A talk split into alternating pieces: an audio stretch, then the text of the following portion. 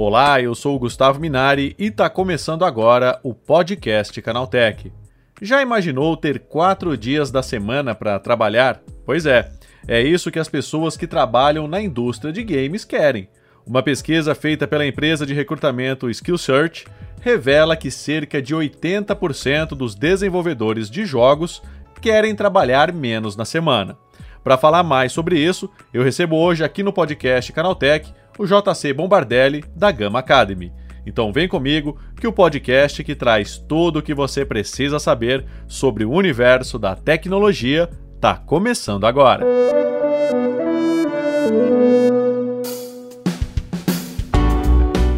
Olá, seja bem-vindo e bem-vinda ao podcast Canaltech, o programa que atualiza você sobre tudo o que está rolando no incrível mundo da tecnologia. Não se esqueça de seguir a gente no seu aplicativo favorito para receber sempre os episódios novos em primeiríssima mão. E é claro, aproveita para deixar uma avaliação para a gente por lá. Diz aí o que, que você está achando do podcast Canaltech. Combinado? Então vamos ao tema de hoje.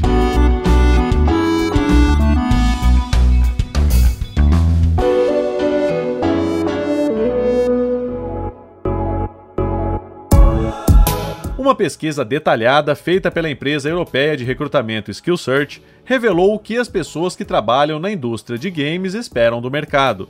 Mais de 80% dos entrevistados gostariam que a semana de trabalho tivesse apenas quatro dias úteis, e 79% dizem estar em busca de um emprego assim.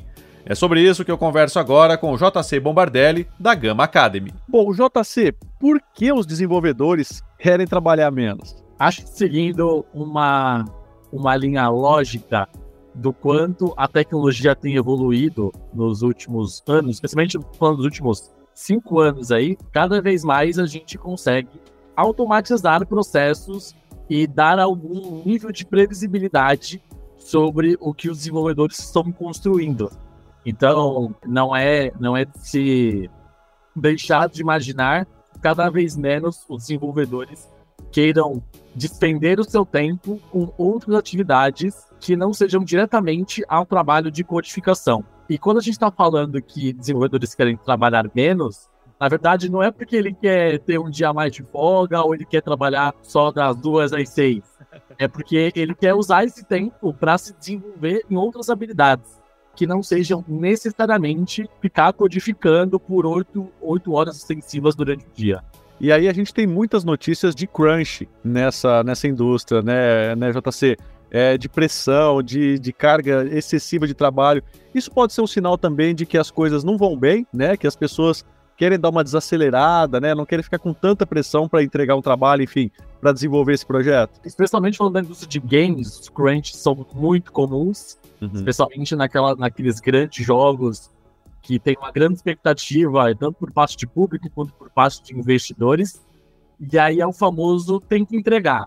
Uhum. Mas aí o tem que entregar são sob quais circunstâncias, né? É de fato causando algum estresse por parte de quem está atuando, é, entregando um produto que no final vai ter vários problemas. Criar esse equilíbrio entre vida social, pessoal e vida profissional ela é importante até para uma boa entrega de qualidade dos desenvolvedores e atender as expectativas tanto do, do público em geral, que vai estar usando aquele produto, seja um jogo, seja um serviço, quanto dos investidores, que também vão ter menos pânico quando perceberem que não vai ter tanto problema porque houve esse equilíbrio entre trabalho e vida social pessoal. É, JC, agora, uma semana então, né, diante de, de, dessa situação, uma semana de quatro dias úteis poderia até ser mais produtiva nesse, nesse quesito, né?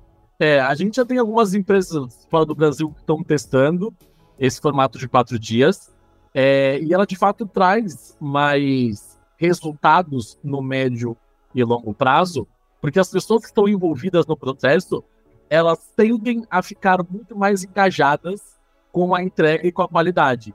Porque já que eu vou trabalhar um dia menos, eu vou me dedicar mais nesse tempo para fazer uma entrega com mais qualidade e que eu possa curtir esse meu tempo livre com muito mais é, qualidade também, né? Eu vou poder lá, viajar, eu vou poder estar com a família por algum tempo a mais, então eu vou me dedicar nesses outros quatro dias é, um pouco mais e assim conseguir ter as entregas de forma satisfatória. Agora, é isso é uma coisa que ainda está longe de acontecer, principalmente no cenário brasileiro, JC. O que você acha disso, né? A gente vê algumas iniciativas lá fora, mas aqui, será que isso já está rolando ou pretende-se aplicar num futuro próximo? A, o a comunidade de tecnologia discutiu isso por um tempo, especialmente na época de pandemia. E agora, como muitas empresas estão começando a adotar o modelo híbrido é, de trabalho, esse assunto deu uma leve esfriada aqui no Brasil. Sim. Mas eu acho que é uma questão de tempo até a gente retomar a falar sobre o tema. Eu acho que é uma, é uma forma de encarar o trabalho muito interessante. Eu ainda não tive o prazer de conseguir aplicar isso, muito, muito por conta de compromissos que já foram feitos para, para o ano e como é a rotina do time é, que hoje a gente atua.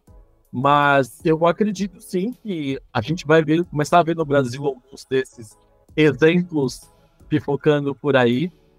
E, e como eu também acredito que há um maior engajamento por parte dos times, especialmente desenvolvedores, em querer ter esse dia extra, tem muita dor de cabeça nas suas vidas, eu acho que sim, funcionaria é, com certeza Acho que é só uma questão da, das outras pessoas que não são de tecnologia, talvez, entenderem que não é porque eu estou um dia menos online que significa que eu estou entregando menos. Uhum. E sim que eu estou me despendendo muito mais, eu estou entregando muito mais nesses outros quatro dias. Ainda existe esse estigma, né, de que o funcionário ele só rende, ele só entrega o que ele tem que entregar se ele estiver na empresa presencialmente de segunda a sexta-feira existe, é, e é justamente por isso que eu acredito que muitas empresas estejam começando a olhar para esse formato híbrido, porque é uma forma que eu acredito que algumas altas gestões têm de querer controlar ainda um pouco dos colaboradores. É um formato que eu particularmente não acredito. É, eu era tão pouco resistente antes de trabalhar de forma remota, porque na minha cabeça eu tinha eu não conseguiria me gerenciar muito bem, mas com as ferramentas certas, com o apoio certo, com a metodologia certa, fica muito mais fácil trabalhar. E eu sei que não é todo mundo que vai conseguir ter um, espaço, um quarto na sua casa, um escritório para poder ter essas atividades, que não vai ter família atrapalhando durante o dia, conversando com as pessoas que estão ao seu redor, criando uma metodologia, tentando seguir ela por algum tempo, a consistência faz com que você consiga trabalhar de uma forma remota mesmo com alguns, com alguns empecilhos durante o dia. Uma campainha que toca, um telefone, um interfone às vezes, uma entrega que chega, enfim. É, então acho que tem estigmaria só uma forma ainda dos, da alta gestão tentar controlar um pouco dos colaboradores, o que eu acho que não é, não é o caminho. O que, que, você acha que falta, então, é, JC, para que tanto empresas quanto empregados eles se conscientizem e vejam que é possível, né? Que a pessoa pode trabalhar um dia menos, que ela pode trabalhar em casa e render da mesma forma. Né? O que, que falta para que isso aconteça, não só aqui no Brasil, mas no restante do mundo? É, eu acho que faltam três coisas. Uma delas é coragem de fazer e de, de arriscar, e, e, gestores confiarem nos seus liderados, e liderados confiarem nas suas gestões de que isso funciona. É, eu acho que falta ferramenta e métodos para que isso de fato ocorra e falta um compromisso de toda a empresa em garantir que esse formato também funcione. Porque se eu sou um, um liderado, acho a ideia maravilhosa, quero testar isso no meu dia a dia, mas o meu gestor às vezes até compra a ideia, mas a empresa não entende que isso funcione, é, especialmente falando de empresas que têm não só grupos de tecnologia, mas outras, é, outras especializações muitas vezes, é, fica difícil se essas três coisas não estiverem muito bem alinhadas entre líderes, liderados e alta gestão. Ou seja, todo mundo tem que combinar, né? Todo mundo tem que combinar o jogo e garantir que as expectativas se tornem combinadas.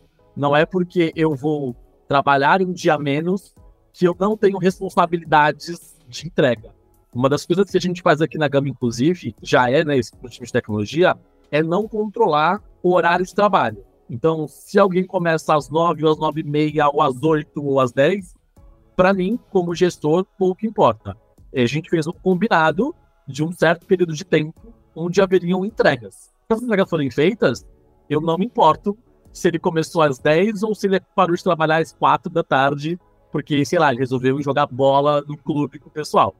É, a gente tem um combinado. E se esse combinado for respeitado, ele tem a flexibilidade para agir como, como essa pessoa quiser. Entregando, tá tudo certo. é isso. A gente faz um combinado e esse combinado, muitas vezes, ele, ele é dado como um compromisso pela própria pessoa que está assumindo essa responsabilidade. Eu não simplesmente jogo a demanda no colo da outra pessoa. A gente conversa sobre o problema, a gente chega numa linha de resolução e ela muitas vezes aqui vai me dar o prazo. Ah, eu consigo resolver isso em três, quatro dias. Legal, três, quatro dias está ótimo.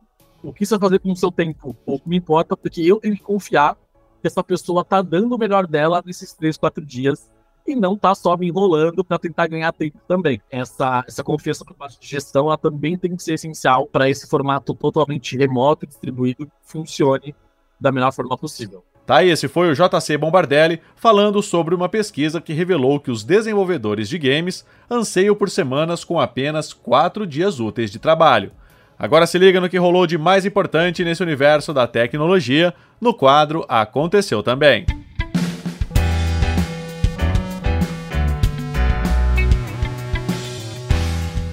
Chegou a hora de ficar antenado nos principais assuntos do dia para quem curte inovação e tecnologia.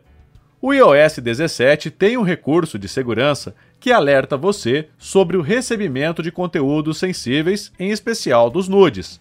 A ferramenta consegue analisar uma foto ou um vídeo e avisar o usuário sobre coisas que ele pode não querer ver. Aparentemente, tudo foi planejado para evitar conteúdos inapropriados em momentos inoportunos como durante o trabalho ou em reuniões familiares. Nudes, fotos sensuais e outros conteúdos que façam algum tipo de exposição de órgãos sexuais devem ser barrados pelo filtro. Sempre que você receber uma imagem de nudez, um pop-up surgirá na tela para confirmar a visualização. Confirmando rumores, o iPhone 8 e o iPhone X não serão compatíveis com o iOS 17. A Apple não especificou os motivos que tiraram os modelos de 2017 da lista, mas é provável que as limitações de hardware não tenham permitido entregar uma boa experiência com o novo sistema operacional. Vale lembrar que todos os modelos de 2018 em diante receberão um novo sistema operacional da Apple. Por enquanto, a empresa não revelou uma data específica para o lançamento do iOS 17 ao grande público. Tradicionalmente, a maçã libera o novo sistema entre setembro e outubro do ano corrente, dependendo do sucesso do período de testes. A iminente chegada do carro popular ao Brasil, que pode ter preços até 10% menores após a efetivação das medidas anunciadas pelo governo federal, impactou negativamente as vendas dos veículos zero quilômetros no mês de maio. Segundo dados mais recentes divulgados pela Fenabrave, desde 2016, o setor não tinha um mês de maio com resultados tão ruins. O órgão informou que foram emplacados 166.361 carros novos no período, número 5% menor no comparativo com o mesmo mês de 2022. E a queda nas vendas deve ser ainda mais sentida em junho, já que há um intervalo entre a data da compra e a efetivação do registro na Secretaria Nacional de Trânsito. Uma atualização importante de segurança já está disponível para mais de 250 modelos de placas-mãe da Gigabyte.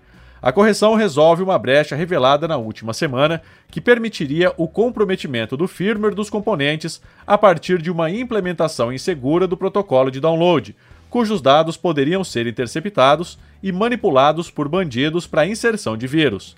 A atualização liberada no final de semana age sobre um recurso chamado App Center Download Install, que, como o nome já diz, é responsável por buscar na internet atualizações da placa-mãe.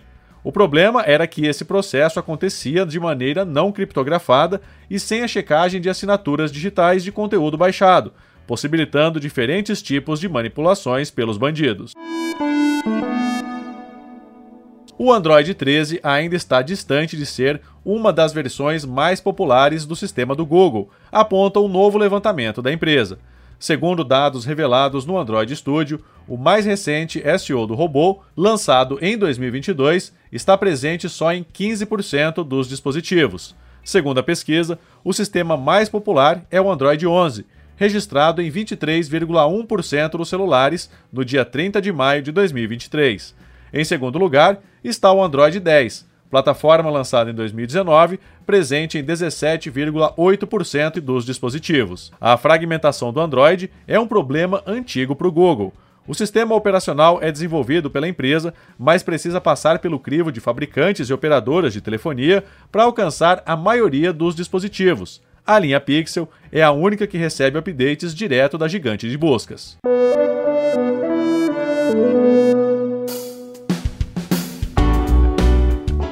Tá aí, com essas notícias, o nosso podcast Canaltech de hoje vai chegando ao fim.